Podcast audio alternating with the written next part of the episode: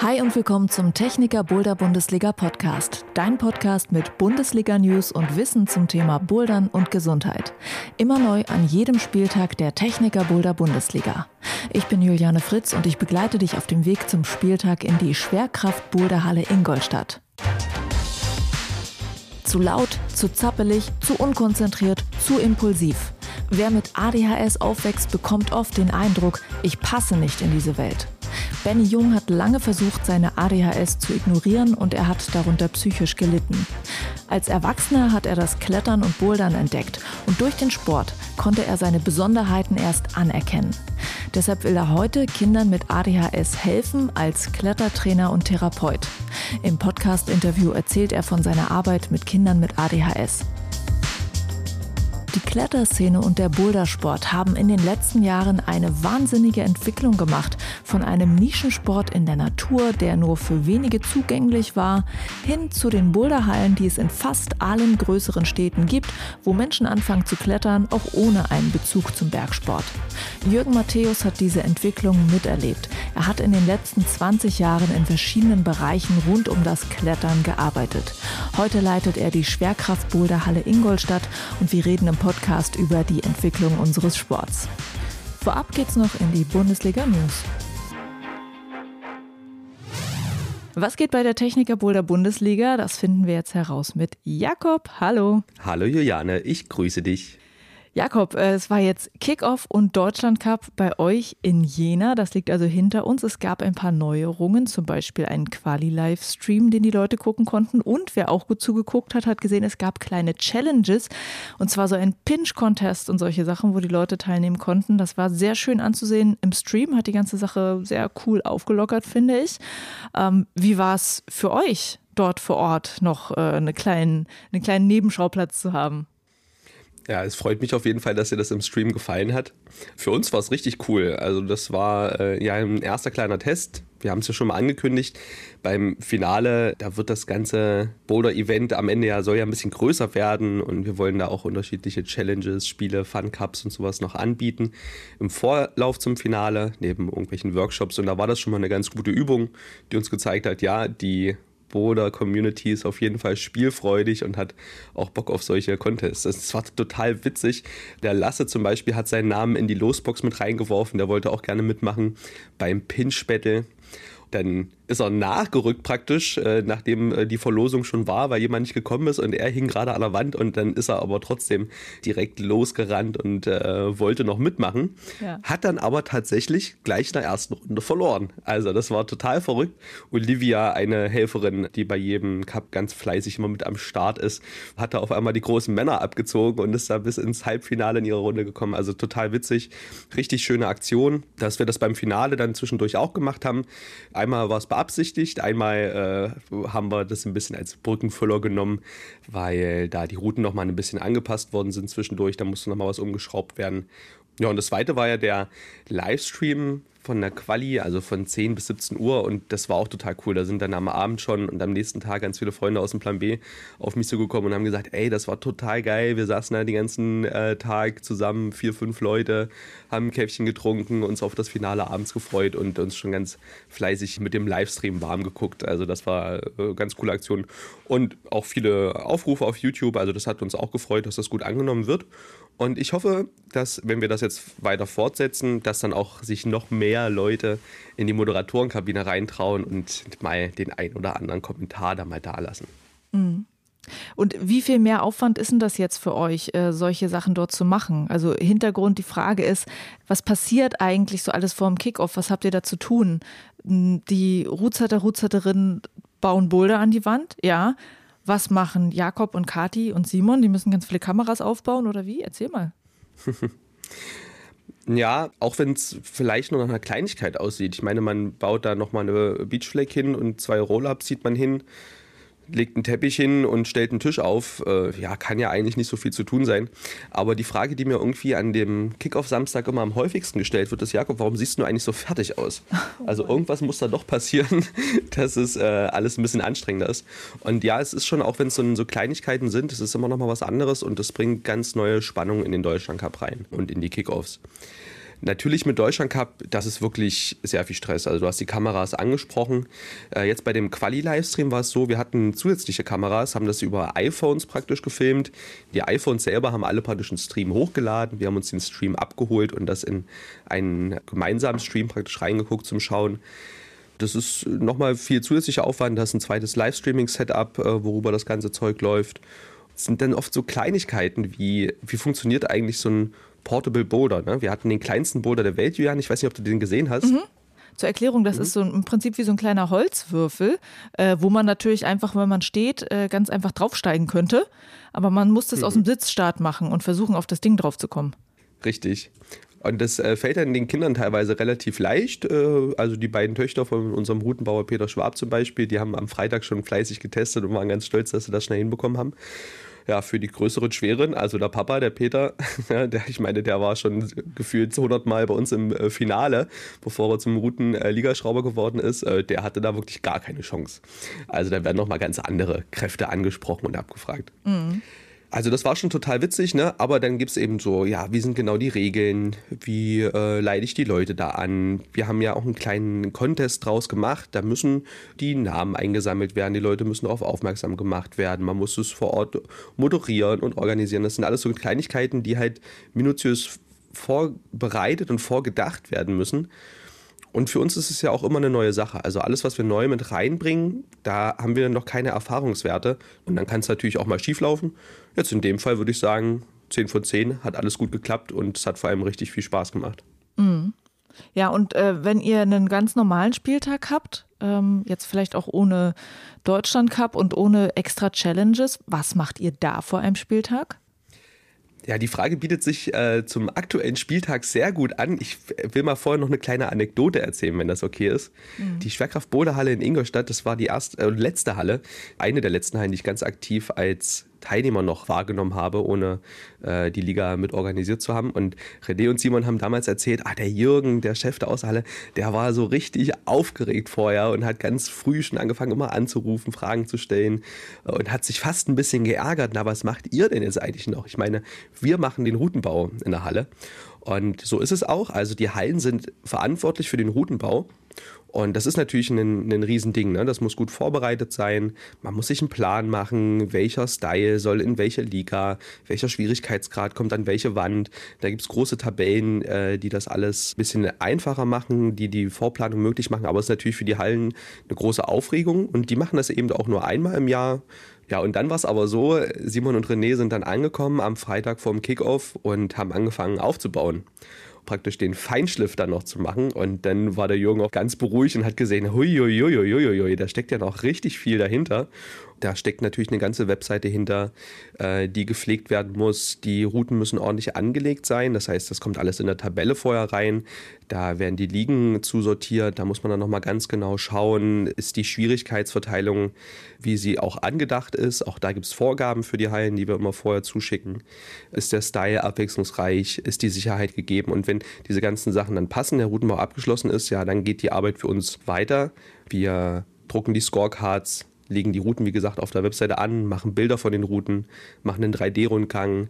Da kommen die Sponsorentafeln natürlich äh, an die Wand, die Beachflex werden aufgebaut, der Stand wird aufgebaut und jetzt auch in Ingolstadt wird wieder ein Livestream aufgebaut. Und ich hoffe, dass dieses Mal auch noch ein paar Leute mehr aktiv werden und sich in die Moderatorenkabine reinsetzen. Mm, jo ich finde es ja auch zum Beispiel schon immer krass, allein das Jahr zu planen, denke ich, ist auch total anspruchsvoll. Ja, das alles so zu machen, dass es irgendwie in der Reihenfolge stimmig ist mit den Spieltagen und so. Also ich glaube, da steckt schon eine ganze Menge dahinter.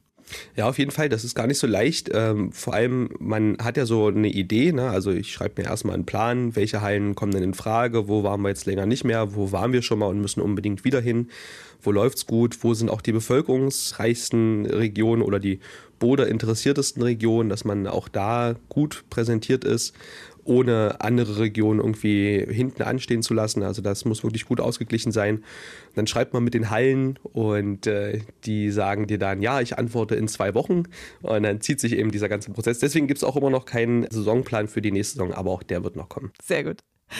Okay, ähm, wir machen ganz kurz zum Abschluss noch einen Blick auf die Tabelle, weil es ist ja jetzt schon der zehnte Spieltag jetzt in Ingolstadt, der zehnte von 13. Das heißt, so viel ist da gar nicht mehr am Ende übrig. Und wir können ja mal schauen, wer sind denn eigentlich gerade die Stars in der Tabelle?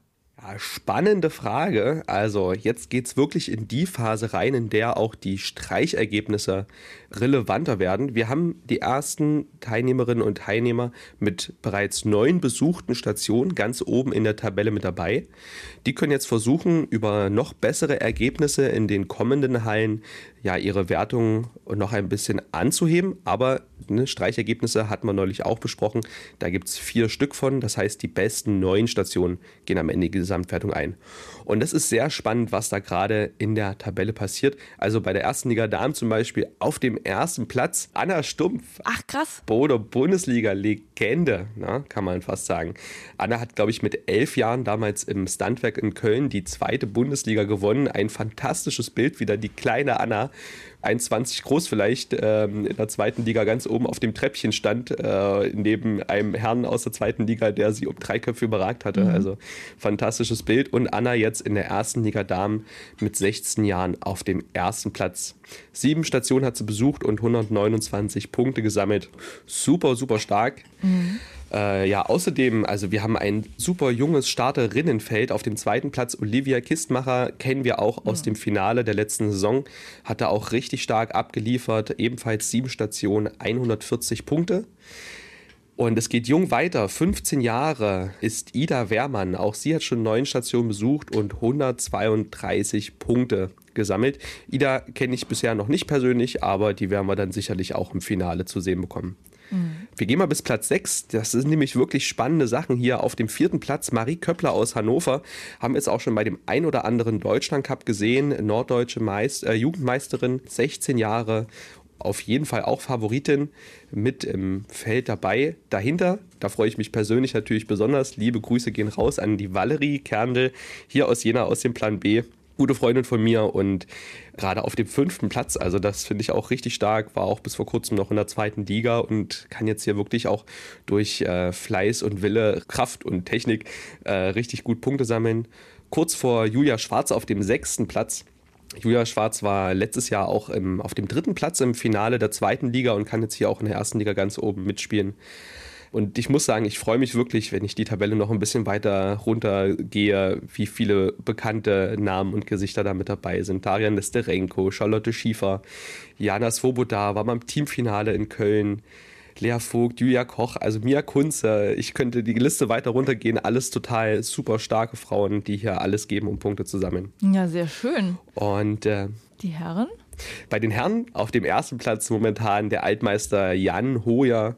Also ist ja nicht nur die Boder-Legende in Deutschland schlechthin, sondern eben auch der Titelverteidiger der letzten Saison hat sich daher den ersten Platz im Paradiespark in Jena schnappen können. Der auch ganz oft bei den Spieltagen ist, auch wenn kein Deutschland-Cup ist. Ne? Also deshalb ist er auch so weit vorne. Das wollte ich gerade sagen. Also Jan gerade mit 180 Punkten und sieben Stationen. Da gibt es natürlich auch schon Leute, die neun oder acht Stationen haben, aber Jan eben nicht nur die Deutschland Cup Station mitgenommen, sondern auch noch äh, zwei weitere Stationen. Und es kommen ja auch noch vier. Also der ist auf jeden Fall Bundesliga motiviert, auch unabhängig vom Deutschland Cup. Das freut mich natürlich sehr. Genauso auch Sergei Tupischko, auch den haben wir jetzt schon mehrmals im Deutschland Cup gesehen, der ukrainische Ex-Nationalathlet, glaube ich, auf jeden Fall auch ganz vorne mit dabei. Auf dem dritten Platz 18 Jahre aus dem Ostblock in Berlin, der Joris Brauneis mit acht Stationen, nicht mal 0,5 Punkte hinter dem zweitplatzierten Serhi. Auf dem vierten Platz haben wir den Josef Rehrolle, auch junger 20-jähriger äh, Athlet aus Berlin, vor Dorian Giesbrecht auf dem fünften Platz. Und auf dem sechsten Platz, den kennen wir auch, Thomas Knab. Der, der hatte gute Chancen, dem Jan noch den Titel wegzuschnappen in der letzten Saison. Kann sich jetzt aber auch noch gut in der Tabelle mithalten. Ein Platz vor Lasse von Freier.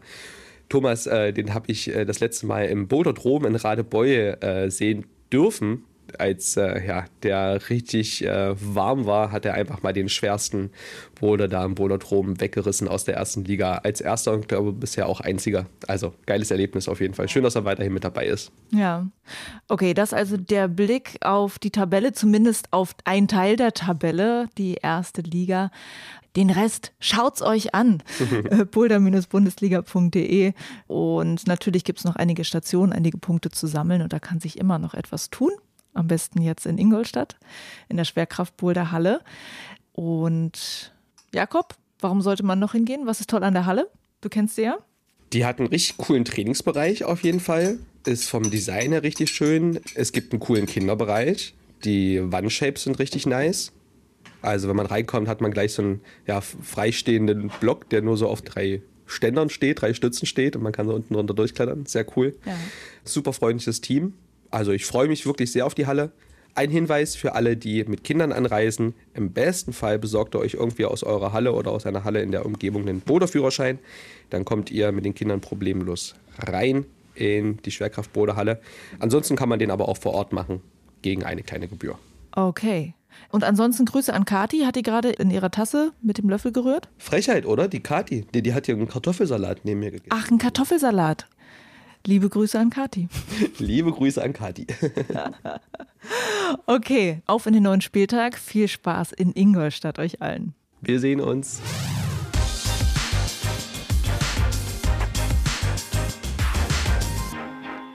Kletter- und Bouldertherapie für Kinder mit ADHS. Das ist das Thema von Benny Jung. Aber vorab, was ist ADHS? Dahinter steckt die Aufmerksamkeitsdefizit-Hyperaktivitätsstörung. Menschen mit ADHS haben mehr oder weniger stark ausgeprägt eine Hyperaktivität, also einen übersteigerten Bewegungsdrang. Sie können sich schwer konzentrieren, was in der Schule und im Arbeitsleben ein Problem sein kann, wobei sie aber zugleich auch einen sogenannten Hyperfokus haben können. Also sie können sich auf eine Sache, die sie sehr interessiert, unter den richtigen Umständen besonders stark fokussieren und sie haben eine hohe Impulsivität. Das heißt, es passiert ihnen, dass sie unüberlegt handeln, anderen ins Wort reden. Viele berichten davon, dass das auch zu finanziellen Problemen führen kann, weil sie spontan entscheiden, Dinge zu kaufen, die sie nicht brauchen. Viele würden sagen, hey, das habe ich ja auch, ich habe mir auch schon mal Dinge gekauft, die ich nicht brauche und so weiter. Man muss sich vorstellen, dass diese Merkmale bei ADHS besonders stark ausgeprägt sind und sie das Leben sehr stark beeinflussen. Wenn jemand denkt, er hat ADHS und möchte es genauer wissen, dafür gibt es professionelle und sehr aufwendige Tests mit psychologischer Begleitung, wobei auch das Umfeld der Person dort mit einbezogen wird. Und, das hat mir Benny auch erzählt, weil viele Menschen mit ADHS anecken und es schwer haben, zum Beispiel in der Schule mitzuhalten, kommen eventuell weitere Probleme dazu. Depressionen, ein geringes Selbstwertgefühl und so weiter. In der Forschung zu ADHS sind noch einige Fragen offen. Klar ist, dass die Botenstoffe im Gehirn anders arbeiten und Menschen mit ADHS deshalb oft in einem Zustand der Reizüberflutung sind. Spannend ist, dass es heute einen anderen Umgang mit ADHS gibt und Menschen viel offener darüber reden können. Dabei ist es auch wichtig, wie wir über ADHS reden. Für die Betroffenen kann es wichtig sein, dass ADHS nicht Krankheit oder Störung genannt wird, wie es lange Zeit der Fall war. Heute reden viele eher von einer Neurodiversität. Das erstmal als Einordnung zu Beginn und jetzt geht's ab ins Interview mit Benny. Benny Jung arbeitet als Klettertrainer und Therapeut für Kinder mit ADHS in Berlin. Er hat selbst auch ADHS und diese Arbeit ist für ihn deshalb besonders wichtig. Er kann Kindern eine Hilfe geben, die er selbst als Kind mit ADHS so nicht hatte. In Teil 1 von unserem Interview haben wir schon über seine Biografie gesprochen. Das kann man nochmal nachhören im Binweg Bouldern Podcast. Das verlinke ich dann auch in den Shownotes zu dieser Folge. Und ich begrüße ihn jetzt also hier im Techniker Boulder Bundesliga Podcast. Hallo Benny. Er ist wieder da. Hallo. okay, also Teil 2 von unserem Interview. Ich habe gerade schon beschrieben, dass ADHS ein Teil deiner Biografie ist, aber vielleicht sagst du es noch mal in deinen eigenen Worten. Was macht es denn mit dir, wenn du heute mit Kindern arbeiten kannst, arbeiten darfst, denen das Klettern so helfen kann? Ja, in erster Linie macht es einen unglaublich stolz und natürlich ähm, freut es einen, wenn man irgendwie aus seiner Biografie irgendwie eine Kompetenz machen kann, mit der man jetzt irgendwie auch einen Job macht, den man sehr liebt. Und bei der Arbeit mit Kindern ist halt besonders, dass diese Kids halt, neben dem sie auch unglaublich ehrlich sind. Ich glaube, ehrlicher als jeder Erwachsene, mit dem man arbeiten kann, hat man halt diese Kinder. Man kriegt sehr viel Support, man kriegt sehr viel Unterstützung und man kriegt auch eine schöne, kreative, offene Welt präsentiert durch diese Kinderaugen. Und so sind Kinder halt auch immer, finde ich, für mich ein krasser Spiegel des eigenen kleinen Kindes. Also ich treffe mich eigentlich im Grunde auch jeden Tag selber wieder, darf durch diese Kids unglaublich viel lernen und ähm, mich selber auch nochmal ganz neu kennenlernen und mich entwickeln. Also von daher ist es so, ein, so eine gegenseitige Arbeit auch. Und dass ich natürlich das Medium, was mir Bereicherung und Möglichkeiten in meinem Leben geschenkt hat, in dem Sinne das Klettern und Bodern, jetzt auch da verwenden kann, für mit Kids halt nochmal was zu machen und anderen Menschen damit zu helfen, ist natürlich ein mega Privileg und äh, voll cool auf jeden Fall. Und kannst du uns mal beschreiben, wie das Leben dann von diesen Kindern aussieht, die mit ADHS leben? Also was bedeutet das für den Alltag? Was bedeutet das fürs Familienleben? Was bedeutet das in der Schule? Ich glaube, tendenziell ist es erstmal so, dass es für die größte Herausforderung meiner Beobachtung nach oder dem, was ich jetzt erfahren habe, nach, ist für diese Kinder ihren Platz in dieser Welt zu finden.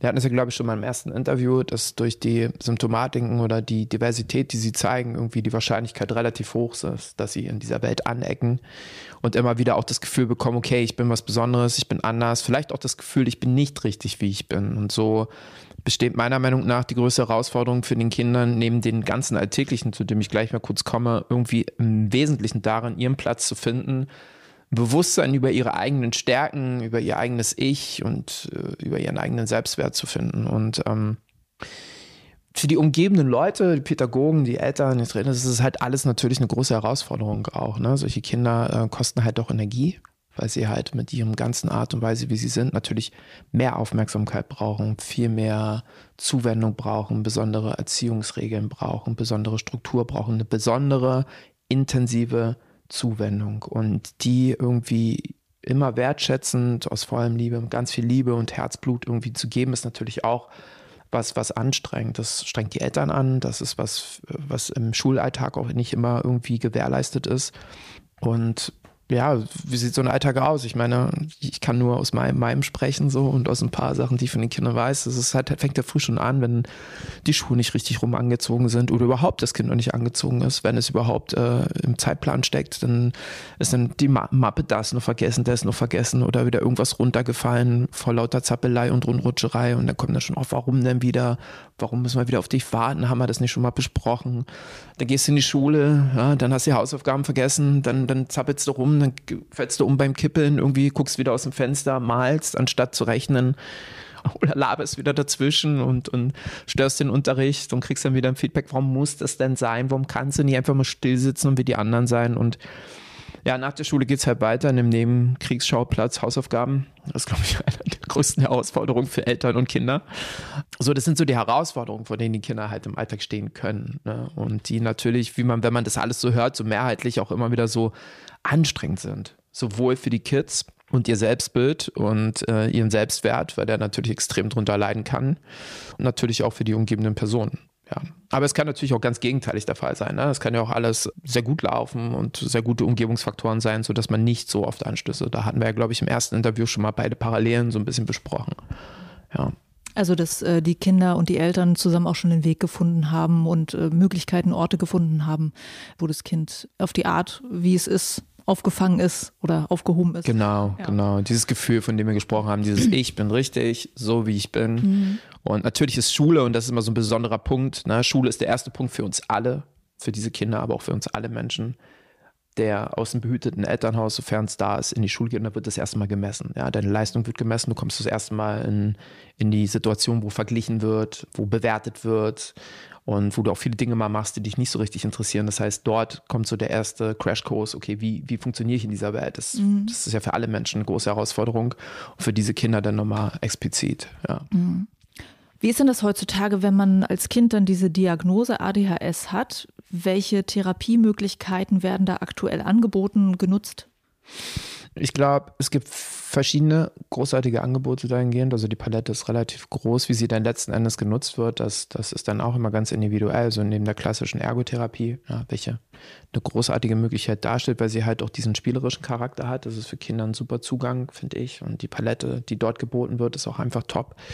Man kann psychologische Begleitung durch Kindertherapeuten irgendwie ähm, generieren. Man hat verschiedene Lerncoaching, also lerntherapeutische Angebote, auch Therapieprogramme, welche im Grunde nicht nur die Kinder betreffen und über einen längeren Zeitraum gehen und sich beispielsweise mit einer Symptomatik, also beispielsweise der Aufmerksamkeitsregulation oder Überaktivität beschäftigen, sondern auch innerhalb des Programms die Eltern inkludieren, was natürlich für mich immer so einer der gewinnbringendsten Faktoren ist, wenn das Umfeld mit einbezogen wird. Und so gibt es auch für die alternative Therapiemethoden wie therapeutisches Reiten, therapeutisches Bogenschießen, therapeutisches Klettern, aber aber eben auch das Thema der Medik Medikamentation, sorry, habe ich kurz versprochen, welche auch eine große Stütze da sein kann. Ne? Das ist natürlich immer das Angstthema, das Diskussionsthema auch. Aber wie gesagt, ähm, befürworte ich da immer eine Neutralität, sich damit zu beschäftigen, weil es halt auch eine große Stütze sein kann. Also, dass eine Neutralität auch dieses Thema Medikamente mit einzubeziehen. Genau. Also, es gibt da manchmal eine Distanz irgendwie oder äh, man ist abgeschreckt, ob man jetzt wirklich Medikamente geben soll oder nicht. Es ist ja, wenn man sich da, wenn man sich darüber beliest oder wenn man auch darüber spricht, ist es halt immer ein Angstthema. Es gibt halt so auch zwei extreme Lager dahingehend, immer die Befürworter und es gibt halt die absoluten Gegner und ich finde, ich übe mich oder möchte mich daran auch immer üben, zu sagen, okay, ich versuche immer so die Basis, die Neutralität einfach zu schaffen, weil ich dann auch die bestmöglichen Informationen dahin bekomme. Und meiner Erfahrung nach ist es halt so, dass es für viele Kinder ein großer Segen sein kann, diese Unterstützung zu bekommen. Manchmal nimmt es uns erstmal ein Symptom und hilft uns. So möchte ich die Medikamente, aber auch alle anderen Sachen nicht so als einzelnen wesentlichen Faktor zur Heilung zeigen, sondern das ist halt nur eine Krücke und eine Möglichkeit. Und was letzten Endes von einigen Dingen, die wir gerade aufgezählt haben, irgendwie für sich einzeln funktioniert, muss oder kann. Meistens ist es eine Kombination aus verschiedenen Sachen. Die sind mal ganz individuell zusammengesetzt. Und wie die dann letzten Endes so wie kleine Zahnräder aneinander greifen, das ergibt sich mit der Zeit.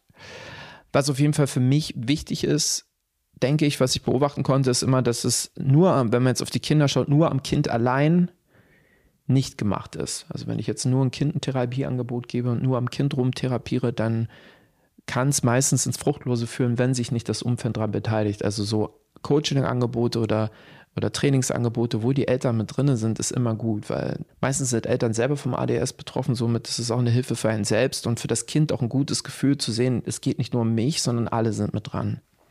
Ähm, äh, ja, also es ist schön, dass du sagst, dass es natürlich ähm, vielfältige Möglichkeiten der Therapie gibt und dass es nicht nur eine ähm, vielleicht das sein kann, was dann irgendwie der Schlüssel ist. Ja. Aber welchen Stellenwert hat denn Klettertherapie eigentlich in diesem Bereich? Also wie bekannt ist Klettertherapie für Menschen oder Kinder mit ADHS? Wie verbreitet? Kann ich gar nicht sagen, weil ich nicht weiß, ob irgendjemand anders noch speziell mit Kindern mit ADHS arbeitet ich versuche auch immer dieses. Das sagt auch schon was aus, finde ich. also ich, ich, ich weiß es nicht, ich habe keine Ahnung. Bestimmt gibt es irgendwo noch andere Menschen. Es gibt sowieso so viele tolle Menschen in Deutschland, die Klettern als Medium, als therapeutisches Medium nutzen, um irgendwie Menschen mit verschiedenen, mit Angststörungen, Depressionen, motorischen Einschränkungen, egal wo zu unterstützen. Also es wächst und wächst und ist wunderbar. Ich frage das nur, weil mich halt interessieren würde, wenn jetzt Eltern mit dem Kind den Weg gehen, die Diagnose ist da, würden die überhaupt auf Klettertherapie kommen, weil es etwas ist, was, äh, wovon ihnen erzählt wird, was ihnen vorgeschlagen wird? Ich glaube nicht weil es halt auch einfach noch nicht so weit verbreitet ist. Ich glaube, das ist halt so, entweder kennt man jemanden oder man liest darüber oder man interessiert sich selber für alternative Methoden. Man ist irgendwie in der Kletterhalle unterwegs und dann sieht man da, da arbeitet jemand klettertherapeutisch mit Kindern. Also das ist nicht so, dass es jetzt irgendwas ist, was äh, zumindest nicht hier, sofern ich das wahrgenommen habe bisher, dass es so ein mega das Thema ist, sondern es ist neu, es kommt. Hoffentlich ähm, wird es auch mehr. Aber das sind ja eh, weil es zu diesen alternativen Methoden zählt, wird das, glaube ich, immer so ein bisschen später aufgezählt als das Ganze, was da vorkommen könnte. Mhm. Okay, aber es gibt ja Eltern, die dich finden. Ne? Ja. Ähm, nur mal so, um das, äh, um da schon mal einen Überblick zu geben, wie kommen die auf dich dann? Also ist das wirklich innerhalb so dem Berliner Kletterhallen-Zirkel, dass die das wissen? Ja, durch meine absolute Berühmtheit, ja. Nein. Nein, eher nicht. Also Mundpropaganda. Es ist so Elternnetzwerk ist immer groß und kennt sich untereinander. Und dann hatte ich, glaube ich, ganz viele, die zu mir kamen über den ADS Family Podcast. Ich habe damals, glaube ich, meinen ersten Podcast über Klettern als therapeutisches Tool beim ADS Family Podcast gemacht, ähm, über Spotify. Und ich glaube, dadurch sind viele auf mich aufmerksam geworden und gekommen. Dann durch die Schule, an der ich bin, dann habe ich, weiß ich nicht, die Eltern kennen die Eltern, kennen die Eltern. Ich glaube, es ist eher mehrheitlich das Elternnetzwerk so. Ich bin noch nicht so allzu lange dabei. Es läuft jetzt seit gut anderthalb Jahren, glaube ich, und äh, es wächst und genau, es ist eher so Mundpropaganda. Da erzählst du jetzt auch was, was wir in der ersten Podcast-Folge schon zusammen äh, besprochen hatten, dass du zum Beispiel ähm, eine Kinderklettergruppe an einer Berliner Grundschule äh, betreust, mit denen einmal pro Woche klettern gehst. Ja. Genau, und äh, dadurch natürlich eine Bekanntheit hast und dann in einer Berliner Kletterhalle ähm, als Klettertrainer unterwegs bist und ähm, ja, dadurch sich hier deine Bekanntheit aufbaut. Ja, so langsam, ja. ja. Genau. Bei dir ging es ja sehr schnell, dass du diese Laufbahn jetzt eingeschlagen hast als Klettertherapeut. Du hast das Klettern für dich entdeckt, als etwas wahrgenommen, was dir mit deinem ADHS hilft. Hast dann beschlossen, hey, ich möchte anderen damit helfen. Hast dann direkt Klettertrainerausbildung gemacht und auch Klettertherapieausbildung. Nur mal so für andere, die sich auch dafür interessieren, wie wird man das eigentlich alles? Wo hast du das gemacht? Wo kann man sowas überhaupt machen? Also die Klettertrainerausbildung ist, glaube ich, einfach für jeden zugänglich, ob es nur über den Kleber e.V. ist, den DAV ist, den ÖAV ist oder andere Anbieter. Also da ist, glaube ich, jeder willkommen, der irgendwo mit dem Medium Klettern, Bodern irgendwie was anfangen kann und natürlich auch den Drang hat, irgendwie da Menschen was beizubringen oder vielleicht auch einfach nur für die eigene Expertise da irgendwie was ausprobieren möchte. Die Klettertherapeutische Weiterbildung, die ich gemacht habe, die habe ich persönlich beim ITK gemacht, das Institut für therapeutisches Klettern in Österreich. Wirklich, wirklich, wirklich wunderbare Menschen, die sich seit schon vielen Jahren damit beschäftigen und auch das Buch Therapeutisches Klettern geschrieben haben, so dass so meine alltägliche Bibel ist. Und ähm, es war wirklich eine der schönsten Weiterbildungen, die ich je in meinem Leben gemacht habe. Der Zugang dazu ist, und das ist das Schöne, der ist halt auch relativ barrierefrei. Du musst jetzt keinen humanwissenschaftlichen Abschluss haben oder Physiotherapeut sein oder Erzieher sein oder das sein, sondern all diese Menschen dürfen das tun. Idealerweise hast du natürlich was mit dem Klettern zu tun, mit dem Bodern zu tun und hast irgendwie Gedanken dahingehend, Leuten zu helfen. Und dann darf das jeder machen. Es ist eine wunderbare Aus äh, Weiterbildung. Also von denen, die ich weiß, bewegen sich immer zwischen fünf und sieben Tagen und es ist sehr praxisnah. Es ist auch gar nicht so schwerpunktgelegt. Also ADS war jetzt nicht der Schwerpunkt, sondern eine Möglichkeit. Es ist eher so ein Breitband-Selbsterfahrungsprogramm, an dem du erlebst, was das machen kann mit verschiedenen Übungen wie Boulderschrauben, Hindernisparcours bauen, Blindenklettern und so weiter und so fort. Es ist irgendwie alles da, es ist mega intensiv und mega cool, was man dort machen kann. Und dann hast du halt erstmal so, ein, so eine Grunderfahrung von dem, was machbar ist. Und ich finde, was denn daraus wird, entsteht immer irgendwie aus der eigenen Expertise heraus. So ein Physiotherapeut wird damit was anderes anstellen als ein Psychotherapeut. Der Erzieher wird vielleicht was anderes machen als der Klettertrainer. So, ich war Klettertrainer und ich kam überhaupt nicht aus dieser Richtung. Ne? Die einzige pädagogische Erfahrung, die ich grundlegend mit Kindern hatte, war eigentlich die, dass ich Kidskurse gegeben habe. Also Kidskurse hattest du im Magic Mountain? Genau, genau, im Magic mhm. Mountain oder im Kegelfeuer und ab Top Rope und Vorstiegskurse gegeben. Von daher kam ich eher aus der Klettertrainerperspektive. Dann war natürlich erstmal bei mir ganz viel da. Ich habe irgendwie alles gemacht. Ich habe irgendwie äh, alle möglichen Kinder erstmal gehabt, von Dyspraxien über motorische Einschränkungen und so weiter und habe dann aber einfach gemerkt, wie das ganz cool war und das glaube ich für einen Menschen mit ADS, also für mich persönlich ganz wichtig ist, dass ich mich auf eine Sache konzentriere, dass ich irgendwie so eine Spezifikation finde. Und da kam, wie gesagt, halt dieser Kletterausflug nach Briançon und die Rücktour und dann der Podcast im, im, im Kopf, den ich gehört habe, dieser YouTube-Vortrag. Das musst du jetzt nochmal genauer erklären. Das haben die Leute jetzt hier in dieser Podcast-Folge noch nicht gehört. Ah ja, genau. Also ich war, war weiß ich nicht, wann war das jetzt? Vor zwei Jahren war ich in Briançon auf einem Klettertrip und auf der Rücktour habe ich einen YouTube-Vortrag gehört von Dr. Grolimund. Das ist halt einer der Mitbegründer der Lehrakademie in der Schweiz, die sich äh, dem ADS verschrieben haben, tolle Lehrbücher geschrieben haben für Kinder und tolle Videos machen. Und der Vortrag ging eine Stunde und hieß Die Stärke hinter den Schwächen, wo er ganz klar über die Stärken und die positiven Eigenschaften von einem ADS gesprochen hat. Und ja, das war für mich mein Game Changer. Es war so meine bewusste Annahme meiner Diversität und halt auch die Entscheidung, dann zu sagen, geil, ich habe das. Und das könnte die Richtung sein, in die es geht. Und daraus ist es dann entstanden, dass ich mich da irgendwie entschieden habe, das mehrheitlich mit den Kindern zu machen. So. Und was ich echt auch richtig cool war in der Ausbildung, was für mich halt auch perfekt war, ja. Für Menschen mit ADS ist Praxisnähe super cool. Und ähm, es gibt auch viele andere, glaube ich, mittlerweile, die das anbieten, auch innerhalb von Deutschland die Weiterbildung, ich habe sie halt dahingehend gemacht und an dem ITK und kann es auch vom ganzen Herzen nur empfehlen. Super. Okay, also wer sich dafür interessiert, ähm, das ist ein möglicher Weg, das Ganze zu machen. Gehen wir doch mal in so eine Kletterstunde rein. Also wie arbeitest du denn mit den Kindern mit ADHS? Ähm, wie sieht so eine Stunde aus? Wie ist es aufgebaut? Wie viele Kinder sind in so einer Gruppe? Kannst du uns mal so einen Überblick geben? Also so zum Aufbau inhaltlich erstmal der Stunde ist es so, dass ich hauptsächlich im Einzelcoaching arbeite mit den Kindern, was für Kinder mit ADHS auch äh, erstmal ganz cool ist, damit sie erstmal so ganz viel Zeit für sie da ist, wenig Reize von außen, sodass wir uns auch ganz auf uns als Team oder auf das Kind selber konzentrieren können, damit sie mal so einen Raum für sich haben. Wie so eine Stunde aufgebaut. Im Grunde haben wir immer so ein, so ein Anfangsritual, in dem wir uns hinsetzen, so unsere Befindlichkeiten besprechen, so wie ging es, wie war es in der Schule, was wollen wir heute machen, so ein bisschen so eine Aussicht finden, okay, was wollen wir heute in einer Stunde tun, welche Übung ist da, welche Ziele wollen wir vielleicht formulieren. Und das kann ganz individuell sein und sich jedes Mal ändern. Ne? Und dann gibt es den Übungsteil, in dem wir dann irgendwie unsere Übung machen, welche auch immer das ist. Und um, zum Schluss dann immer so ein abschließendes Abschlussritual uns hinsetzen und irgendwie nochmal reflektieren, was heute passiert ist, warum es passiert ist, wie haben wir uns gefühlt, wie haben wir uns vielleicht am Anfang gefühlt und wie ist es jetzt.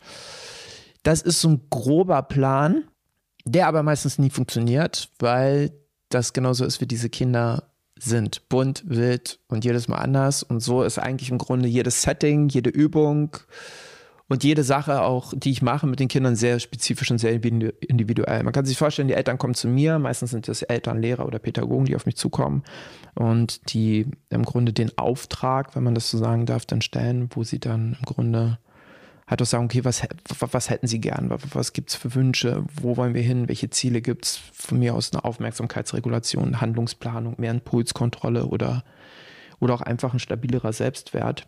Und dann kommen auch natürlich die Wünsche von den Kindern. Okay, was kannst du? Was möchtest du? Was kannst du dir vorstellen? Was würdest du gern wollen, dass es anders ist in deinem Alltag? Und dann formuliert man so grob gemeinsame Ziele, auf die man dann die Übungen auslegen kann. Wie man diese Übungen gestaltet, da ist im Grunde der Kreativität äh, keine Grenzen gesetzt. Es gibt tolle Übungen, die aus dem Buch Therapeutisches Klettern hervorgehen oder die man so lernt. Mit der Zeit entwickelt man halt das, was man braucht. Hauptsächlich sind es Übungen, die auf die Themen Handlungsplanung, Aufmerksamkeitsregulation, Fokussierung, aber auch ganz viel Selbstwert stehen und ähm, die dann mit gewissen Zielen verbindet.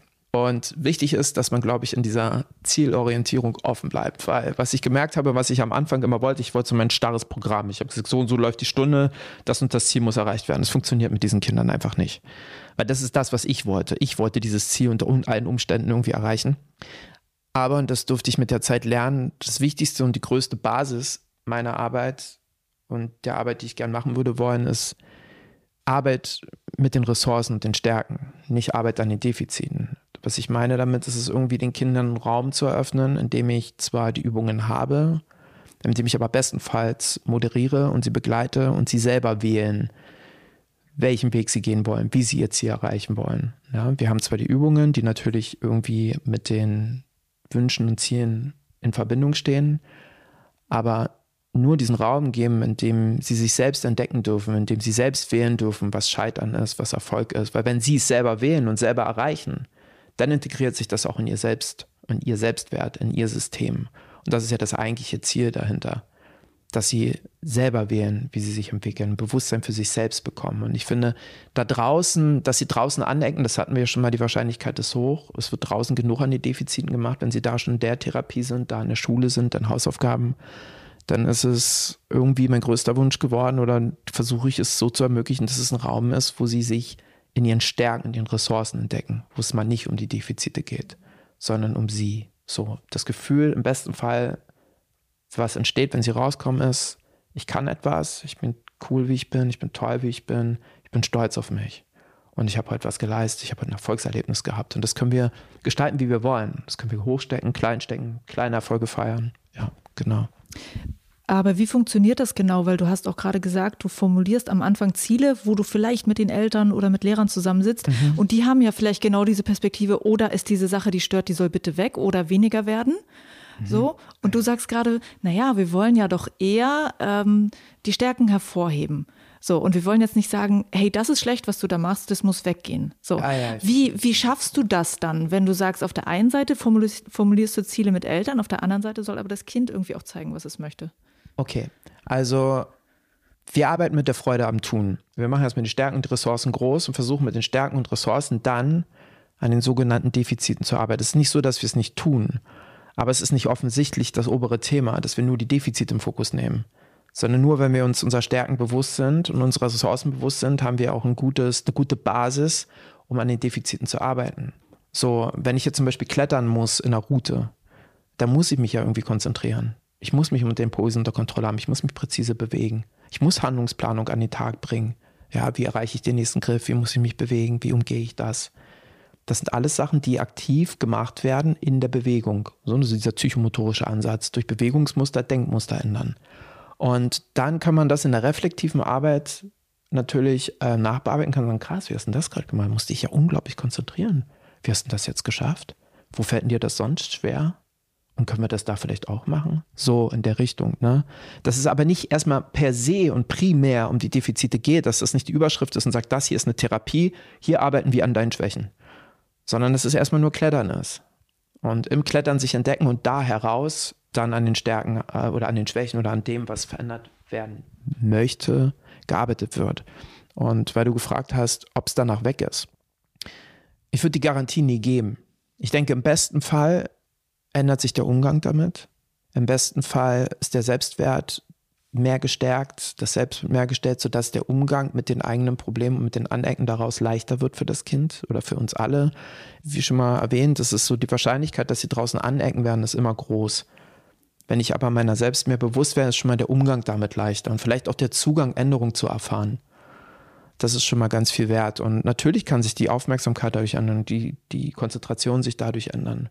Das kann alles sein. Ich habe das auch schon gehört, ich habe auch schon Feedback bekommen, dass das so ist. Aber dass es passiert, in welchem Maße, in welcher Höhe und wann das ist, das ist relativ offen und darf passieren und kann passieren. Mm, kannst du uns vielleicht ein Beispiel geben aus einer Arbeit äh, mit einem Kind, wo ja. du vielleicht auch gemerkt hast, hey, dieses Kind hat durch das Klettern erfahren, dass es die Fähigkeit hat, sich zum Beispiel in bestimmten Situationen zu konzentrieren und hat dadurch ein, ein Tool gelernt, was es vielleicht an anderen Stellen anwenden kann. Also hast du da so eine Geschichte, wo wir merken, so, ah, so kann es funktionieren? Ich habe so ein prägnantes Erlebnis, war so selber für mich, äh, also eigentlich zwei. Das erste ist auf jeden Fall sehr prägnant für mich selber, weil das mir selber auch unglaublich viel äh, beigebracht hat. War so ein kleiner Junge, der im Grunde zu mir kam. Es war einer der ersten Kinder, die ich hatte. Und es war schon immer so irgendwie, der, ich stand mir selber eigentlich gegenüber er war eins zu eins wie ich. So und ähm, bei ihm war das große Ding, erstmal so an die Wand zu kommen und in die Höhe zu klettern. Wohnern war direkt das, was, was ihm gelegen hat. Klettern war durch aufgrund seiner Höhenbewältigung nicht so sein Thema oder zumindest hat er dann immer so Druck gehabt, starken Druck, irgendwie das jetzt leisten zu müssen, starken Druck, jetzt irgendwie hochkommen zu müssen. Und wenn Dinge halt nicht sofort umsetzbar waren, dann war, mache ich das jetzt nicht. So. Also jetzt kein Fokus. Ich habe dann waren die Impulse nicht unter Kontrolle. Das war, war einfach nicht sein Ding. Und so haben wir dann mit der Ampel der Achtsamkeit, das ist so eine Möglichkeit im Grunde, wenn man sich das jetzt so vorstellen kann, die, die Route in drei Phasen einzuteilen, in die grüne, die orange und die rote. Wobei die grüne ist so die Wohlfühlzone, die orange die Lernzone und die rote die Panikzone. Und so haben wir die Griffe und die Höhen immer so in diese einzelnen Phasen eingeteilt und so haben wir uns Stück für Stück immer weiter in die Höhe hochgearbeitet. Und so war das auch erstmal für ihn machbar. So hat sich dann immer mehr darauf eingelassen, und gemacht. Und dann erinnere ich mich an den Tag, es war irgendwie so nach anderthalb, zwei Monaten später, als er dann oben kurz vorm letzten Griff sagt dazu. So. Und ich mache zu und lass ihn ab. Und er guckt mir ins Gesicht und meint, warum ich so unzufrieden gucke. Ich, hä? Und dann meinte er, ja, wer wollte dann jetzt da hoch? Du wolltest da hoch. Du wolltest, dass ich den letzten Griff hatte. Das ist dein Problem. Du wolltest da hoch. Es ist deine Unsicherheit. Ich bin stolz auf mich. Ich habe es bis dahin geschafft. Ich habe alles richtig gemacht. Und es war, boah, der hat mir so das Brett vom Kopf gehauen, so den Spiegel vor Augen gehalten und gleichzeitig so für sich selbst eingestanden. Er hat sich voll konzentriert. Er war mit seinem Ergebnis so zufrieden, wie es war. Es war nicht wichtig, was ich jetzt mache, sondern er war stolz. Er hat es bis dahin geschafft. Er hat so lange sich konzentriert und ist bis da oben gekommen. Und er selbst hat sich entschieden, dass das heute sein Ziel war und dass das völlig reicht. Und es war für mich alles, wo ich dachte, wie geil, was er gerade gelernt hat und dir gleichzeitig auch noch sagt, du hast es aber noch nicht drauf, mein Freund. Die Geschichte ist auf jeden Fall cool. Hast ja. du denn wirklich so, wie hast du geguckt, als er da runterkam? Du warst wahrscheinlich einfach erstaunt, oder? Nee, ganz ehrlich, ich, ich, ich habe mich äh, nicht nur ertappt gefühlt, äh, er hat es nicht falsch gedeutet. Er lag zu 100 Prozent richtig. Und das meinte ich halt mit dieser Arbeit an Kindern. So, ich lerne halt auch immer noch. Und ich war, weil ich, also mit, aus eigenen Selbstzweifeln heraus, habe ich oft auch mit dem Klettern einfach dahingehend meine Probleme gehabt, dass ich zum Beispiel, wenn ich ein Projekt hatte, immer nur an diesen Durchstieg gedacht habe. Für mich war nur wichtig, da hochzukommen. Das war nicht geil, wenn ich nicht oben war, wenn ich es nicht geschafft habe, wenn ich nicht die letzte Echse geklippt habe. Das heißt, diesen Blick für den Prozess dahin, jeder kleine Fortschritt, jedes kleine Vorwärtskommen, jedes kleine Erfolgserlebnis zu feiern, war irgendwie nicht drin. Ich habe es immer abgewertet für mich selber. Das, das ist natürlich, das zerstört diesen ganzen Vibe und das Schöne, was du dafür auch hast. Und stellt dich auch immer extrem unter Druck, das jetzt irgendwie schaffen zu müssen. Und diesen Druck habe ich in dem Moment voll und ganz auf ihn übertragen. Ich wollte das. Und da hatte er auch 100% recht. Deswegen war es ja so ein krasser Spiegel. Und ich dachte, ja klar, ich habe gerade eigene Ängste und Druck gehabt, nicht er. Ich war überhaupt nicht bei ihm, sondern ich war voll bei mir in dem Moment. Und er hat mir gesagt, nee, nee, mein Freund, ich habe das gut gemacht, du aber nicht. das war so, so, so hart. Ja. Gleichzeitig war total verunsichert in dem Moment. Ich war richtig verunsichert. Ich war auch super dankbar. Im Nachhinein dachte ich mir, wie geil mhm. war das eigentlich. Ja. ja, ja. ja. Und ähm, ich glaube, äh, du hast mir auch schon erzählt, dass es auch dann Kinder gibt, wo die Lehrer dann in der Schule merken, da verändert sich gerade was bei denen. Also ein Beispiel, was ich dafür habe und was ich mich gut erinnern kann, war ein Junge, der ich auch relativ, oder ein Mädchen, was ich relativ am Anfang hatte, was Probleme hatte, sich äh, bei Vorträgen und so weiter zu konzentrieren, immer sehr aufgeregt war und abgelenkt war, wenn es das machen musste. Und das war auch irgendwie beim Klettern so. Da war nie so eine präzise. Da hatten wir, glaube ich, das Thema auf der Fußtechnik. Es war immer so grobmotorisch und schnell hoch und rappeln. Und dann haben wir uns so, so eine Echse, also eine Vorstiegsechse auf den Schuh gelegt. Und mit dem sind wir dann die Wand hochgeklettert und die musste halt so langsam getreten werden, die Füße und so langsam bewegt werden, dass die Echse nicht runterfällt. Und immer wenn irgendwie im Kopf wieder Unsicherheit da war und der nächste Griff und dann haben wir uns wieder auf die Füße konzentriert und sind langsam gegangen. Und das haben wir dann irgendwie auch als Mantra genommen, wenn, wenn in der Schule dann irgendwie Unsicherheit da war oder wenn so gerade diese Vorträge waren irgendwie so ein mega, mega Thema, dass da total die Aufgeregtheit war und Performance-Druck, dann haben wir gesagt, okay, wir machen die Augen zu und konzentrieren uns auf die Echse auf unserem Fuß und machen dann den Vortrag. So, und ähm, dann hat die Mama mir erzählt, dass der Lehrer erzählt hat, sie wurde vorgeholt, um ein Lied vorzutragen. Es ging am Anfang nicht, dann hat sie die Augen zugemacht. Und dann hat er bloß gehört, die Echse liegt auf dem Fuß, die Echse liegt auf dem Fuß, die Echse liegt auf dem Fuß. Und dann, bapp, ist er raus und hat dann den Vortrag gemacht. Und ja, also scheinbar hat es dann Anwendung gefunden, so als Mantra. So, das ist eine Möglichkeit, wie es sein kann. Das war ganz cool auf jeden Fall. Das klingt auf jeden Fall cool, ja, wow. Und was würdest du sagen, was brauchst du an Voraussetzungen für deine Arbeit in einer Halle, wenn du dort mit den Kindern arbeitest? Kannst du einfach so unvorbereitet in eine Halle gehen und mit den Routen oder Bouldern arbeiten, die da sind? Machst du da selber noch was? Wie so muss es aussehen? Also im Idealfall habe ich einen Raum, an dem man sich so ein bisschen zurückziehen kann. Also was wichtig ist, gerade bei dem Thema ADHS, ist eine möglichst reizarme Umgebung, eine ruhige Umgebung, weil es für diese Kinder oder Menschen, auch für mich selber mit ADS unglaublich schwer ist, mich mit äußeren Reizen umgebend noch auf irgendeine Sache zu konzentrieren. Keine Ahnung, wir haben mal in eine Bodehalle geht heutzutage um 19, 20 Uhr. Da klappert und klickert es an allen Ecken. Da haben schon die meisten normalen Menschen irgendwie Probleme, wenn sie in ihr Projekt wollen, sich irgendwie zu konzentrieren. Und das muss man sich um den Faktor 20 mal vorstellen, wenn man ADHS hat, auch in der normalen betrieblichen Halle am Tage. So wäre es eigentlich ideal, wenn es einen Raum geben würde, in dem halt Ruhe herrscht, weil dann die Übung auch viel intensiver wahrgenommen wird. Was passiert mit mir im Gefühl? Was passiert in meinem Körper? Was funktioniert in der eigenen motorischen Wahrnehmung? Und auch die reflektive Arbeit danach ist ja dann eine ganz andere Qualität an Arbeit, in der wir miteinander sprechen können. Was hast du wahrgenommen? Weil die Fokussierung auf das Gefühl und den Moment an sich eine ganz andere ist. Das ist natürlich meistens nicht gewährleistet. So. Sonst gibt es, glaube ich, für die Arbeit, die ich jetzt per se tue, keine besonderen Ansprüche an die Wand oder an die Routen, außer dass sie eine gewisse Varianz zeigen, sodass ich von der einfachsten Route und der einfachsten Neigung einer Wand alles nach oben habe, wo jeder irgendwie einen Zugang für sich findet, ja. Und, und mal große Griffe, mal kleine Griffe, also eine große, plattige, leichte Route für den und mal eine schwerere Route für den. Also am Anfang möglichst wenig Überhänge, habe ich gemerkt. Immer wenn so eine Kante oder ein Überhang kommt, dann ist das erstmal so eine Überwindung, zumindest für die meisten. Das ist eigentlich das, was da ist. Ich könnte mit den Utensilien und den Übungen, die ich habe, eigentlich fast in jeder Halle arbeiten. Also zumindest äh, was Kletterhallen angeht, was Bodehallen meistens angeht auch. Aber es sollten halt schon, wie gesagt, von der Griffvarietät her sehr einfach auch für Kinder möglich sein. Ich finde das ja so spannend. Wir haben uns lange vorher schon darüber unterhalten, dieses Thema, dass du so eine reizarme Umgebung brauchst. Und das ist ja wirklich Mangelware in ja. Boulderhallen. Also ich denke besonders in, in Boulderhallen. Und ich bin, als wir darüber geredet haben, echt so im Kopf alle Boulderhallen durchgegangen, die ich so kenne und merke, es gibt diese Orte selten.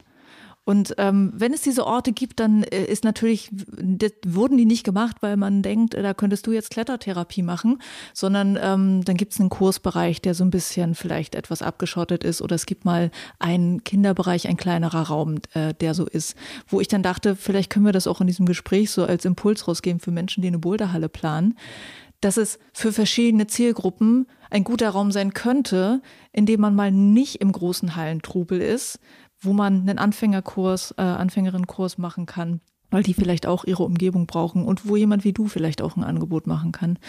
Also einzelne ruhigere Räume in Boulderhallen ähm, äh, könnten eine coole Sache sein. Ja. Ähm, ich habe eine Hörerfrage übrigens noch, Benny. Ja, ähm, jawohl, immer her damit. Ich, habe mit jemandem Kontakt, der äh, baut gerade eine inklusive Boulderhalle ähm, auf äh, ja. äh, hier in Deutschland und äh, der arbeitet auch schon äh, mit äh, Parakletterern zusammen, hat da eine Trainingsgruppe und ähm, kennt auch die Arbeit mit Menschen mit ADHS und möchte wissen von dir, wie bestimmt man die richtige Intensität, sodass genügend gefordert und motiviert wird, aber dass es nicht zu Übereifer und damit vielleicht auch schnell zu Verletzungen kommen kann? Mm, ich glaube, das muss man ganz, äh, ganz individuell entscheiden. Ich denke, ein hoher Aufforderungscharakter sollte eh nie so wirklich immer der Fokus in der Stunde sein, sondern muss man immer gucken, was braucht das Kind, was braucht der Mensch und was geht es eigentlich erstmal per se. Geht es erstmal nur darum, Zugang zu schaffen, Erfolgserlebnisse zu generieren, was so denke ich, hauptsächlich immer das Thema ist, dass es irgendwo erstmal so messbare Erfolge gibt am Anfang, um auch einen Zugang zu schaffen und eine Basis. So, wenn ich mich mit etwas beschäftige und ich finde, wenn ich mir das so therapeutisch vorstelle und es gibt erstmal am Anfang viele schöne Momente, an, an denen ich auch erfolgreich bin, dann ist das erstmal schon was, auf was ich mehr Lust kriege und mehr Bock kriege. Ich glaube, die Übung an sich kann immer ganz individuell angepasst werden. Es gibt, ich habe Erfahrung mit Menschen, die, ja, die sind total hyped und, und wollen ganz schnell ganz viel klettern ja, da muss man natürlich immer so ein bisschen schauen, dass man da auf jeden Fall ein Auge drauf hat. Sicherheitsspezifisch, gerade beim Bodern, dass man guckt, dass man sich da nicht übernimmt, dass man immer gespottet wird. Und beim Seilklettern ist das Ganze immer so ein bisschen sicherer. Ne? Kommt darauf an, welche Übungen man macht. Wenn man zum Beispiel innerhalb einer Gruppe beim ADS auch Kinder hat, die sich untereinander sichern, dann ist der Fokus ja eh nochmal ein ganz anderer Punkt auf diesen sicherheitsspezifischen Aspekt. Aber Verletzungsprävention halt immer schauen, dass man die Leute dahingehend und vielleicht beantwortet die Frage auch immer unterstützt, okay, pass auf, das und das kann passieren, wenn du jetzt zu doll daran gehst. Ne? Mach mal lieber vorsichtig, mach dich ausreichend warm, mach die Finger warm, schau, dass du was machst, was auch erreichbar ist und dann gucken, dass man da immer irgendwo die Grenze schafft, genau. Ja, okay. Benny, ich habe äh, eine Frage an dich. Äh, ich weiß, du wirst sie wahrscheinlich jetzt noch nicht beantworten können, aber ich finde es so cool, was du erzählst, äh, die Arbeit, die du machst. Ja. Und ähm, ich habe das Gefühl, dass es eigentlich viele Orte äh, gäbe in Deutschland, wo, wo man einen Benny gebrauchen kann, der das kann, was du kannst. Planst du sowas, die, dieses Wissen auch weiterzugeben? Mm, ich würde mich jetzt noch nicht so weit behaupten, dass ich da irgendwie so eine Lehrfunktion hätte. Also da bin ich, glaube ich, immer so relativ bescheiden oder manchmal auch vielleicht sogar ein bisschen unsicher, was da angeht. Also ähm, ich könnte mir sowas gut mal vorstellen, dass man irgendwann ähm, das so machen könnte, sein Wissen weiterzugeben. Zudem finde ich es auch eigentlich unglaublich wichtig. Was mir oft fehlt und was jetzt so ein bisschen mehr zugenommen ist, halt auch mit Leuten in den Austausch zu treten, ob die jetzt mit ADS den Schwerpunkt haben oder nicht. Aber klettertherapeutische Arbeit finde ich immer reflektiv mit anderen zu betreiben, die vielleicht auch damit zu tun haben, finde ich eigentlich unglaublich gewinnbringend, weil es geht ja gar nicht darum, irgendwie das Wissen für sich zu behalten oder weil ich das jetzt mache oder weil mir dann jemand irgendwas wegnehmen würde, weil das ist nicht der Fall. Es gibt, glaube ich, in jeglicher Richtung klettertherapeutisch genug Bedarf. Und ich finde es schade, wenn das Wissen irgendwo in irgendeiner Richtung irgendwo versiebt, sondern ich finde, so mehrheitlicher Austausch fördert auch mal so Inspiration und manchmal auch hilft das einem auch, so eine Art supervisionsmäßig, so irgendwie mal mit jemandem zu reden, was hast du da für Ideen und was bedrückt dich, was nimmst du so mit? Von daher, ich würde mich unglaublich freuen. Längerfristig ist es schon mein Ziel, deswegen mache ich gerade noch so die Weiterbildung zum ADHS-Coach und Berater. Von daher, ich kann es mir schon gut vorstellen, auch in andere Hallen zu gehen und andere Hallen zu besuchen, mit anderen Hallen mal Workshops zu machen. Warum nicht? Es ist halt mega geil. Es entsteht immer irgendwas Neues und es kann nur uns als Trainerinnen und Trainer und auch den Kindern nur zugutekommen. Also immer, immer, immer gerne. Mhm. Auf jeden Fall. Und das heißt, wir können dich oder ähm, Trainer können dich vielleicht ansprechen oder Hallenbetreibende können dich ansprechen. Zum Beispiel dich bei Instagram finden. Bei Klettern als Chance bei Instagram, die Internetseite wird gerade gebaut. Ey, und von Bernau bis New York, ich komme überall hin. Wunderschönes Ende. danke dir, Benny. Gut, ich danke dir und wünsche äh, allen Hörern noch einen tollen Tag.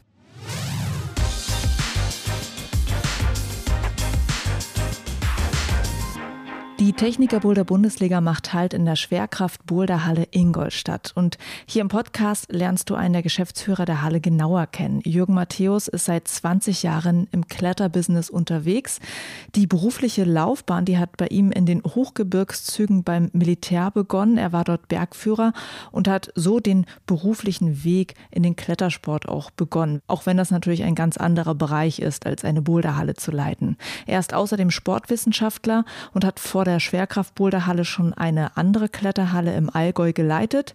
Außerdem hat er einige Jahre als Freelancer für Adidas gearbeitet und hat dort das Bouldern und das Klettern etabliert, hat mit dem Adidas-Team Kurse fürs Klettern gegeben, damit die als Hersteller wissen, worauf es bei dem Sport ankommt, worauf es bei den Schuhen und bei den Klamotten ankommt, hat das mit denen getestet und vieles mehr.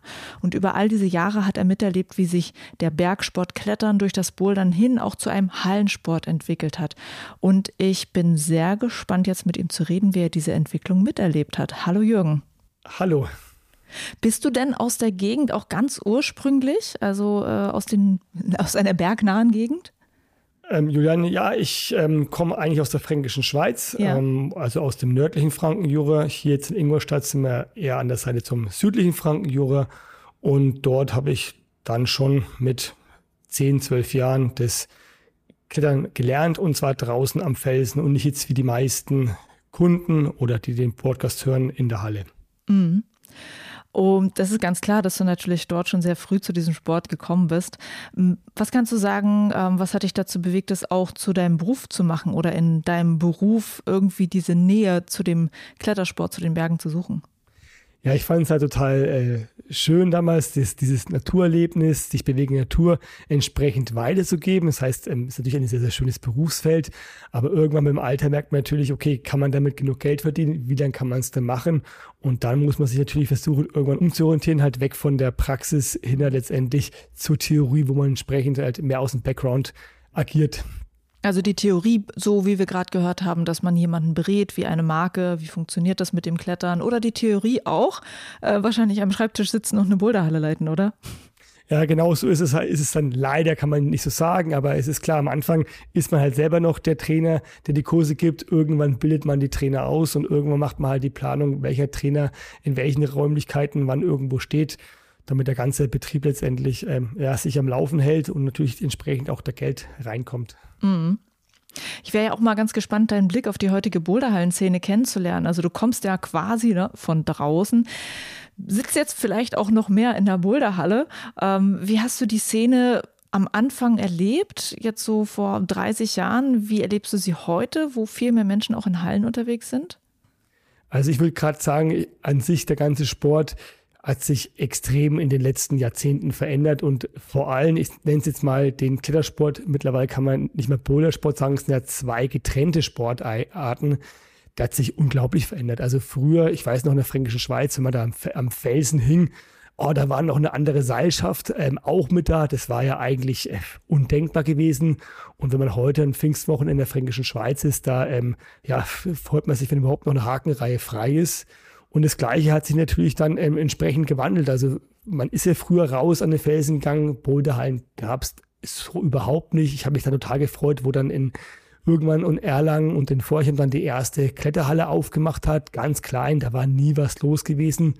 Was sich natürlich dann über die Jahre extrem ausgeweitet hat, extrem mehr geworden ist. Und ja, Bouldern, was war denn Bouldern damals? Da gab es in irgendeinen Vereins- Gebäude in irgendeinem hinteren Raum, irgendeine Garage, mal ein paar Wände, die dann bestückt worden sind mit irgendwelchen Griffen und alle zwei Jahre ist es mal umgebaut worden. Das hat eigentlich mit dem aktuellen Bouldersport überhaupt nichts mehr zu tun. Und da ist natürlich ein extremer Wandel gekommen. Also Früher war ja eher so das Gemeinschaftsgefühl, das Naturgefühl, draußen sein, die Angst vorm Stürzen, auch noch oft so Selbstsicherungen, also den Weg dahin überhaupt zu finden, ganz anders. Und heute ist es einfach ein, ein Konsumsport, wo man einfach hingeht. Ich brauche kein Wissen, ich gehe einfach hin und lege halt los. Und das ist ein ganz großer, großer Aspekt, was es dem Autonormalverbraucher einfach viel einfacher gemacht hat, den Sport für sich zu entdecken.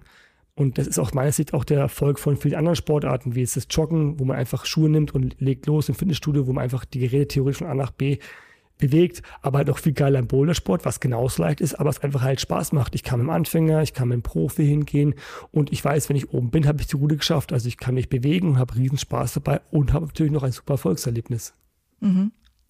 Und ähm, was ich so merke, dadurch, dass diese Entwicklung so ist, dass es manche Leute gibt, die wie du den Sport von draußen kennen, dass es heute Leute gibt, die den Sport nur von drin kennen, ist es so, wenn Leute Hallen eröffnen, ähm, gibt es manchmal die, die so mehr mit diesem Spirit von draußen da reinkommen und dann gibt es die, die halt vielleicht eher selber das typische Boulderhallenpublikum sind, die heute Hallen eröffnen. Und dann hast du manchmal Hallen, die so sehr felsähnlich gedacht sind. Und dann hast du Hallen, die vielleicht ähm, eher so den modernen Stil äh, bedienen. Würdest du sagen, dass man das bei dir in deiner Halle merkt, dass du von draußen kommst? Oder bist du schon so, dass du sagst, so, nee, ich möchte ja alle abholen und da breit aufgestellt sein? Wie siehst du das? Ja, das ist schwierig zu sagen. Also ich ähm, versuche natürlich, das Ganze von draußen nicht so reinzubringen, weil es erstens ja das eher das Routenklettern. Ich denke, das ist mittlerweile tendenziell Zielgruppe vom DRV geworden. Ich denke, der bedient da das Publikum auch besser, weil er einfach andere Strukturen hat. Ähm, beim Bouldersport geht es ganz klar in eine andere Richtung. Da soll, ist es nicht mehr so wie früher. Ich kann mich noch erinnern, bei der Ausbildung bei der Bundeswehr im Routenbau, eine schwere Route hat längere Reichweite, kleinere Griffe und es überhängt. Wenn man heute da so einen Routenbau machen würde, würde man sehr schnell zu Recht Kritik ähm, einstecken müssen. Ich finde schon, dass wir versuchen, unser Konzept komplett auf den neuen Kunden einzustellen. Und zwar indem wir jetzt sicherlich nicht mehr den Kletterer von draußen holen, sondern wir sehen eigentlich den Boulderer und ich nenne es mal den modernen Fitnesssportler, der zu uns kommt. Der moderne Fitnesssportler definiere ich, der ist jetzt gar nicht so der Boulderer, der ist jetzt eigentlich gar nicht so der Fitnessstudio- oder Crossfit-Gänger, sondern ist eine Person, die einfach eine Affinität hat, eine hohe zum Sport, zu Bewegung und der eigentlich vieles probieren will, was sich viel ergänzt. Und der sagt halt zum Beispiel bei uns, hey, ich habe hier 1600 Quadratmeter Kletterfläche, auf der kann ich mich auslassen. Aber zum Beispiel mein Partner hat gar nicht so Bock aufs Bouldern, der kann dann bei uns zum Beispiel im Gym, wir haben einen riesen Gymbereich, da entsprechend Crossfit, Functional oder Gerätetraining machen. Oder zum Beispiel, was jetzt auch mittlerweile, wir werden auch alle älter, viele haben einfach auch Kinder, wo man sagen kann, hey, ich kann Bouldern gehen und mein Kind kann sich da einfach im Kinderbereich ähm, ja, vergnügen, Spaß haben, rutschen, also eher so Kinder-Indoor-Spielplatz. Und wenn wir uns dann treffen, können wir alle in der Pause zusammen einen Kaffee trinken und eine Pizza essen. Mhm. Also du versuchst möglichst viele Leute abzuholen, auch mit diesem Gym, was du gerade schon erwähnt hast. Das ist auch sehr groß bei euch, also ihr habt da groß gedacht. Ist es denn so, dass es wirklich so ein Gym-Fitness-Publikum bei euch gibt, was an den Geräten trainiert und ein Boulder-Publikum oder treffen die sich auch oft untereinander, die Gruppen?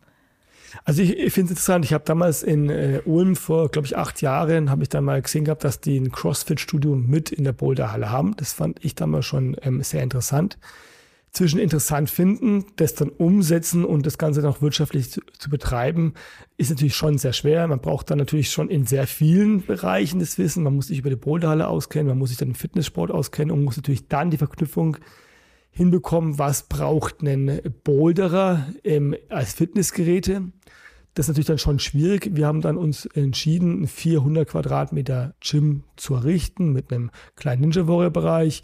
Natürlich klar Moonboard, Campusboard und natürlich, ich möchte es mal nicht Crossfit nennen, sondern eher so Functional Bereich, wo wir dann speziell die Geräte reingestellt haben, die genau die, sagen wir, Elemente, Muskelgruppen trainieren, die dann für einen Boulder interessant sind.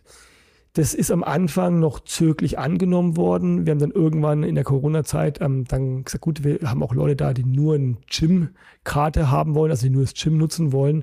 Und jetzt mittlerweile, so seit nach Corona, sehen wir schon, dass das angenommen worden ist, dass das Publikum auch da ist, dass es den Leuten auch gefällt. Aber ich habe dann schon gedacht gehabt, zum damaligen Zeitpunkt, die Leute wollen das. Ich finde erst, es kommt so langsam jetzt auf, dass die Leute dann beides nutzen, dass die Boulderer mal ins, in, in den Fitnessbereich gehen und die Fitnessleute auch mal das Boulder nutzen. Aber insgesamt würde ich schon sagen, dass es ähm, eine ganz andere Ansatzpunkt ist und es oft genutzt wird und sich muss natürlich sagen, Leute, die jetzt öfters zu uns kommen, die sagen, ey, ich gehe dreimal die Woche bouldern und beim vierten Mal möchte ich halt einfach ein bisschen meinen Bauch, ähm, Rumpf, Hüfte, Unterarme trainieren und die dann für Trainingseinheit drei, vier, fünf oder mehr entsprechend dann auch einfach mal in den Fitnessbereich gehen, ohne an dem Tag äh, ja, sich an die Wand zu hängen und Boulder zu probieren. Ja, das finde ich äh, spannend, dass du das beschreibst. Ähm, mein Gedanke ist da, dass das Bouldern irgendwie erstmal zugänglicher ist. Also ich würde zum Beispiel bei den, bei den Geräten erstmal gar nicht wissen, okay, was muss ich hier wie machen? Ich würde mir eine Anleitung wünschen.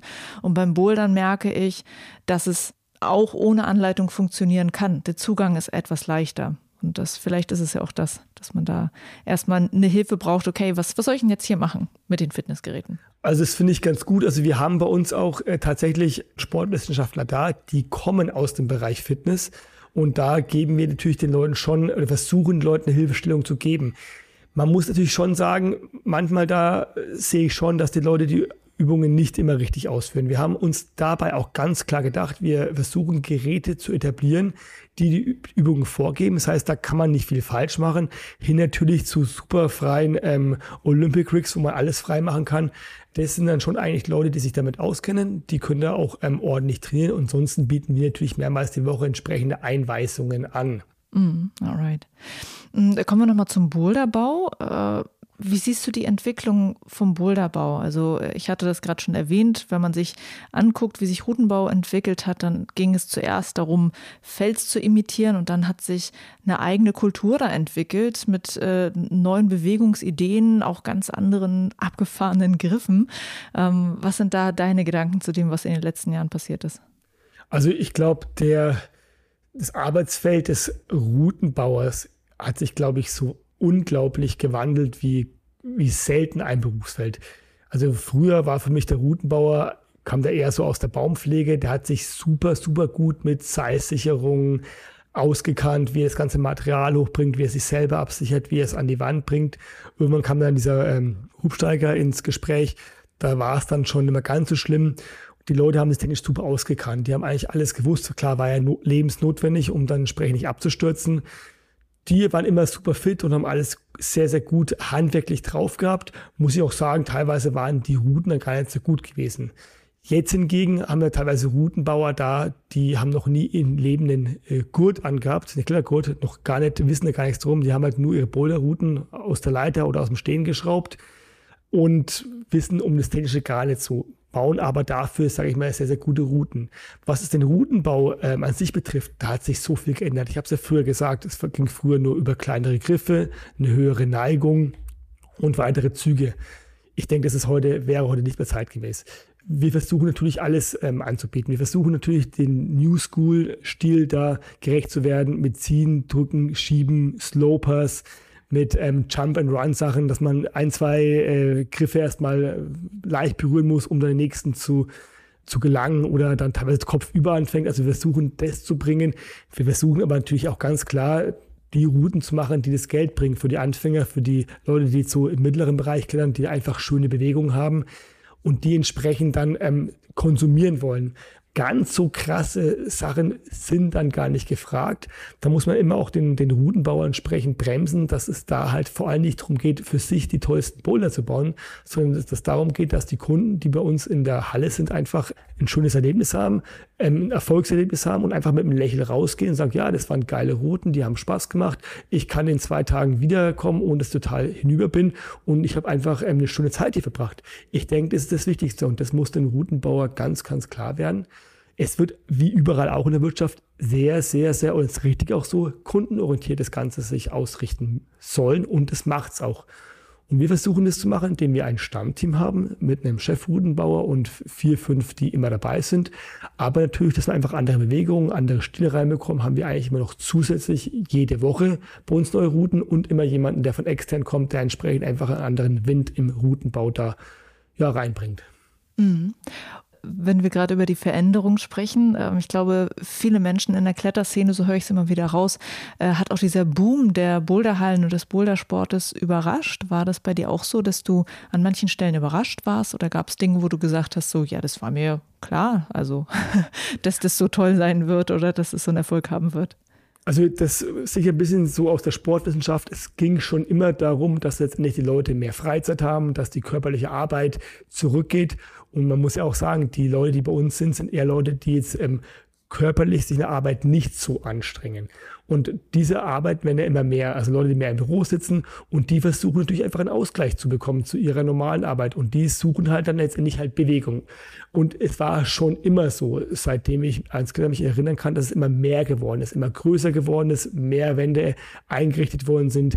Und dann ging es sehr schnell. Ich kann mich noch erinnern, so 2008 rum war das, das war noch bevor es die ganzen Boulderhallen gibt, hat mir mal Adidas Boxen angeboten, dass die ihr Lager freiräumen und da eine 800 Quadratmeter große Halle ähm, leer bekommen, ob ich die nicht mieten wollen würde für eine Boulderhalle.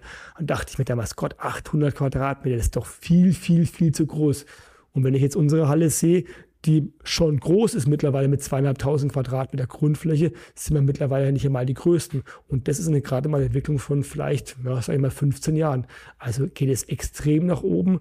Und muss, muss natürlich sagen, man kann äh, schon Leute ins Brot bringen dadurch. Also früher war es unmöglich. Ich habe mir noch gedacht, damals, wo ich ähm, 2006 mit dem Studieren angefangen habe, ja, ob man da mal irgendwann mal Fuß fasst, diese, diese Berufsrichtung, die es hier ermöglicht, die gab es früher gar nicht. Ich kann mich noch erinnern, der Wandbetreuer, der sich da, da umsonst reingestellt hat, damit er dann umsonst nach Klettern gehen kann, oder der Routenbauer, der meine Zinnerkarte in die Hand bekommen hat. Mittlerweile sind es Berufe, die Leute können ordentlich Geld verdienen. Es ist ja mein, mein meine Familie. Wir haben hier ähm, mittlerweile 20 Leute, die hier arbeiten, vom Freelancer über einen festangestellten Teilzeitkraft, Minijobler, sind wahrscheinlich mittlerweile 35 Leute. Auch zum Beispiel Zulieferfirmen ähm, für Getränke, fürs Essen, Reinigungskräfte. Letztendlich hängen unsere Boulder hier, sage ich mal, mittlerweile über 40 Leute, die ihr Geld damit verdienen. Und Kommerz oder nicht Kommerz, das wird nur funktionieren im Kommerz und nur so kann man Geld verdienen. So können wir investieren, kriegen neue Griffe, bringen die Wirtschaft voran, die Akzeptanz bei der Breite der Bevölkerung wird größer und das ist doch in der Summe eine positive Entwicklung. Mhm. Und hättest du gedacht, dass es mal sowas gibt wie jetzt die Techniker Boulder Bundesliga, dass äh, Leute sagen, ich möchte jetzt noch ein paar andere Hallen reisen, um dann mitzumachen bei der Liga? Also ich muss sagen, wenn man halt aus dem Sport kommt und natürlich jetzt einfach jetzt in, in der Sportwissenschaft ein sehr breites Angebot an Sport entsprechend abdecken muss. Wir mussten da ja im Studio damals da immer 30, 40 Sportarten abdecken und da hat man natürlich auch den Einblick in andere Sportarten. Das Ganze sich irgendwann ähm, ja, strukturiert und ein Wettkampf draußen stehen wird ist in jeder Sportart so. Dass sowas mal kommt schon. Aber dass es eigentlich so cool kommt, finde ich eigentlich ziemlich geil. Weil nämlich, wenn man sich so anschaut, so die Bundesliga in anderen Sportarten, ist das eigentlich ziemlich immer langweilig, ziemlich, ja, total strukturiert, total gezwungen an festen Terminen und so weiter und so fort und vor allem nicht für jeden zugänglich. Beim Bowlersport ist es ja eher ein Eventcharakter, der ich finde sehr, sehr gut ist, der auch den Gegenport dort zum den Veranstaltungen vom DRV darstellt. Es ist ja richtig ähm, ein Event. Wir hatten ja vor zwei Jahren auch schon mal die Boulder-Bundesliga bei uns gehabt. Die Leute kamen früh, die haben Bock gehabt, die waren den ganzen Tag da, die haben Spaß gehabt, die haben sich unterhalten. Es ist ein Miteinander, es ist ein Lifestyle. Es steht natürlich irgendwo die Leistung dann am Ende. Aber ich denke, die Leute, die da gekommen sind und die bei uns einen Spaß hatten, die haben gesagt, es war ein geiler Event wenn die dann gut abgeschnitten haben, haben sie sich gefreut. Aber ich denke, diesen Eventcharakter, diesen Lifestyle, dieses Miteinander unter Gleichgesinnten, ist eigentlich der höhere Mehrwert fast als das Ergebnis. Und das finde ich ist doch schön. Ich habe jetzt für Leute da was, die performen wollen, die einfach gut sein wollen, die sich da auch zeigen wollen, was sehr, sehr wichtig ist, um den Sport einfach voranzubringen. Aber auf der anderen Seite habe ich genauso eine, äh, eine Möglichkeit für jeden, der einfach da teilhaben will an den Sport, entsprechend andere Hallen kennenzulernen, geile Routen zu sehen, zu sehen, wie machen es die anderen Hallen. Und das finde ich super schön und das ist eigentlich kaum in, in anderen Sportarten so schön und so ähm, community-orientiert ähm, wie in der Boulder-Bundesliga. Mhm. Das war wirklich ein schönes Plädoyer für die Liga. ja. Wunderbar. Also ich sehe, du kannst äh, dem, wie sich die ganze Szene entwickelt hat, einiges abgewinnen. Ich meine, schließlich lebst du ja auch davon, dass diese Szene so groß geworden ist, jetzt mit äh, der Boulderhalle, die du leitest. Aber gibt es auch was in der heutigen Boulder-Szene, was du vermisst, was du aus deinen frühen Tagen als Kletterer kennengelernt hast?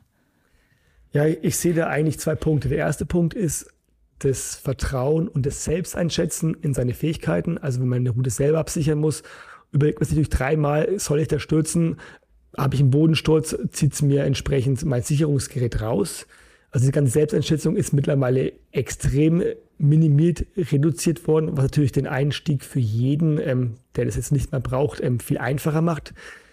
Also das ist ein ganz, ganz großer Punkt. Und der zweite große Punkt ist dieses Gemeinschaftsgefühl. In der Seilschaft hat man aufeinander aufpassen müssen. Man ist gemeinsam auf dem Berg, hat gemeinsam in Riesenunterkünften dann äh, genächtigt, meistens über mehrere Tage, hat dann die Route gemacht. Also war aufeinander viel mehr abhängig, war viel mehr aufeinander gesessen. Und da ist heute schon ein Unterschied dazu. In eine Boulderhalle komme ich und gehe ich, wann ich will. Ich habe einen viel, viel höheren Selbstdarstellungscharakter, allein schon aus dem Grund, weil ich niemanden mehr brauche, der mich sichert.